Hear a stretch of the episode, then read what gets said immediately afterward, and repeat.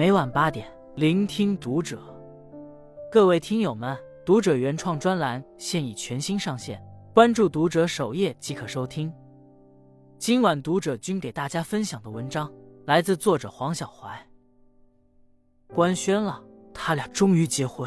网友，我又相信爱情了。不久前的杭州残亚会上，一幕场景让无数网友泪目。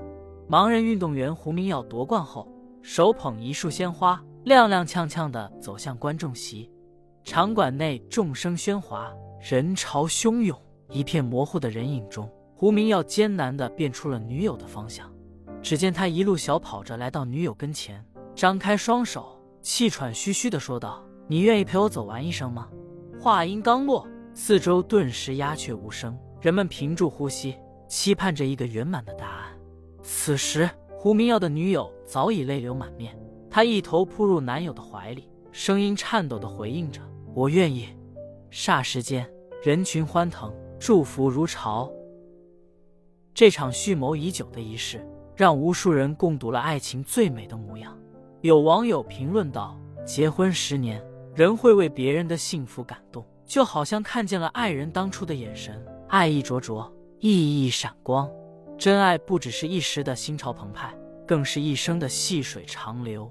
任岁月匆匆，那些美好瞬间并没有消散，而是藏在记忆深处，治愈着每一段灰暗时光。一九九五年出生的胡明耀，从小就显得与众不同。惨白的皮肤，花白的头发，就连眼睛也近乎失明。这一切都源于他的先天性白化病。胡明耀是不幸的，但在残酷的命运面前。他却从来没有自暴自弃，因为喜欢运动，胡明耀在十四岁那年入选了盲人门球队。然而，对于他这样的运动员来说，进行高强度的训练并非易事。他不仅需要听声辨位，还要凭感觉对球速进行判断。拉伤、扭伤、摔倒、流血、骨折、断筋，这些意外对于胡明耀来说总是家常便饭。但真正让他苦恼的却不止于此。与队友相比，胡明耀明显矮了一大截，这使得他需要付出更多的努力来弥补。为此，他常常感到自卑，甚至担心自己没有运动天赋。命运有时残酷，却也常常带来馈赠。一次偶然的机会，佛山女孩七七观看了一场盲人门球比赛，她立刻注意到了赛场上的胡明耀。她惊喜地发现，胡明耀的长相与自己喜欢的动漫角色十分相似。网友制作的胡明耀与动漫人物对比图，七七将胡明耀的比赛录像与动漫音乐巧妙结合，发布在网上。这条视频很快便在各大平台爆火，并得到了胡明耀本人的关注。在朋友的介绍下，胡明耀和七七加上了微信，两个年轻人似乎总有着聊不完的话题。七七说自己小时候曾遭遇过车祸，因为容貌受损，一直比别人自卑，又因为耳朵受伤。常常比别人迟钝，不幸的遭遇成为两个灵魂迅速靠拢的契机。东京残奥会结束后，胡明耀抽空同七七约会，打算趁机告白。可是话到了嘴边，却又不由自主地咽了下去。七七一眼便看穿了他的小算盘，一个劲儿摇晃男友的手臂，逼着他赶紧说出口。胡明耀害羞地笑了，情不自禁地把七七抱在怀里。不久后。胡明耀随队前往杭州备战残亚会，七七特意从佛山赶来，义无反顾地陪在他身边。训练结束后，他们总会并肩而坐，细数每一个技巧与瞬间。比赛开始前，他们常常鼓舞打气，传达着不言而喻的情感。在七七的帮助下，胡明耀不再去顾虑自己的身高问题，场上的他只管奋力一搏，场下则永远站着最坚实的后盾。二十八岁那年，胡明耀正式站上杭州亚运会的赛场，这是他运动生涯后期少有的大赛，对胡明耀来说意义非凡。他向媒体表示一定会夺得冠军。赛后向七七求婚，即便心里预想过千万次求婚的情景，但当两人真正抱在一起时，仍然哭得泣不成声。如今，胡明耀依然驰骋赛场，决定在巴黎残奥会后与七七补办婚礼。一段彼此救赎的佳话，将续写出更多动人的篇章。很赞同这么一句话：爱情早晚会落地，即使有过很好的回忆，它也终究会落到柴米油盐，为琐事争论不休。或许是我做好了一桌菜，你却没有兴致吃；或许是我想陪你出去玩，你却刚好没有空；又或者，你指责我不懂理想，我却埋怨你不会生活。这些外人眼里的小事一桩，却是家里人的不可承受之重。婚姻并不是幸福的终点，它既有如胶似漆，又有鸡零狗碎。但怎么在一地鸡毛中找到金子，则是一门学问。外卖诗人王继兵在成名之前，曾和妻子郭依云有过一段窘迫的时光。彼时的王继兵对文学如痴如醉，他用三万元开了一家书店，每天都坐在满是书香中，笔耕不辍。一开始，书店的生意还是红火的。然而好景不长，由于没有经营执照，执法单位很快便找上门来。他们将一屋子书全部收进口袋，整个店铺一扫而空。这也意味着夫妻二人彻底没了收入。一排排空荡的书架，仿佛一座座大山，朝着王继兵的心头压了过来。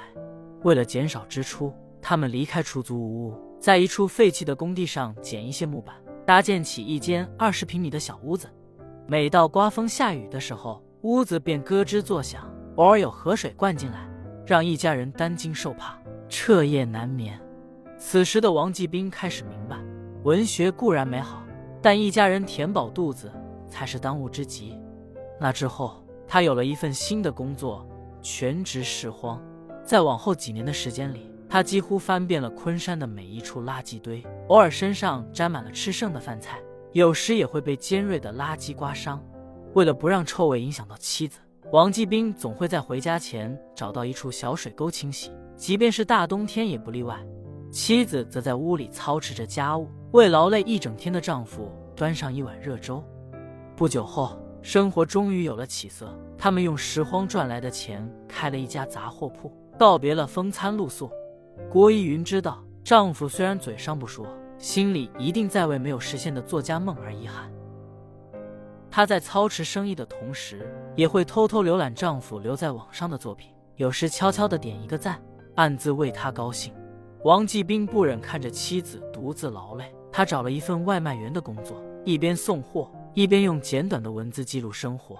几年后，他的作品被著名诗人陈朝华发现，转发至微博。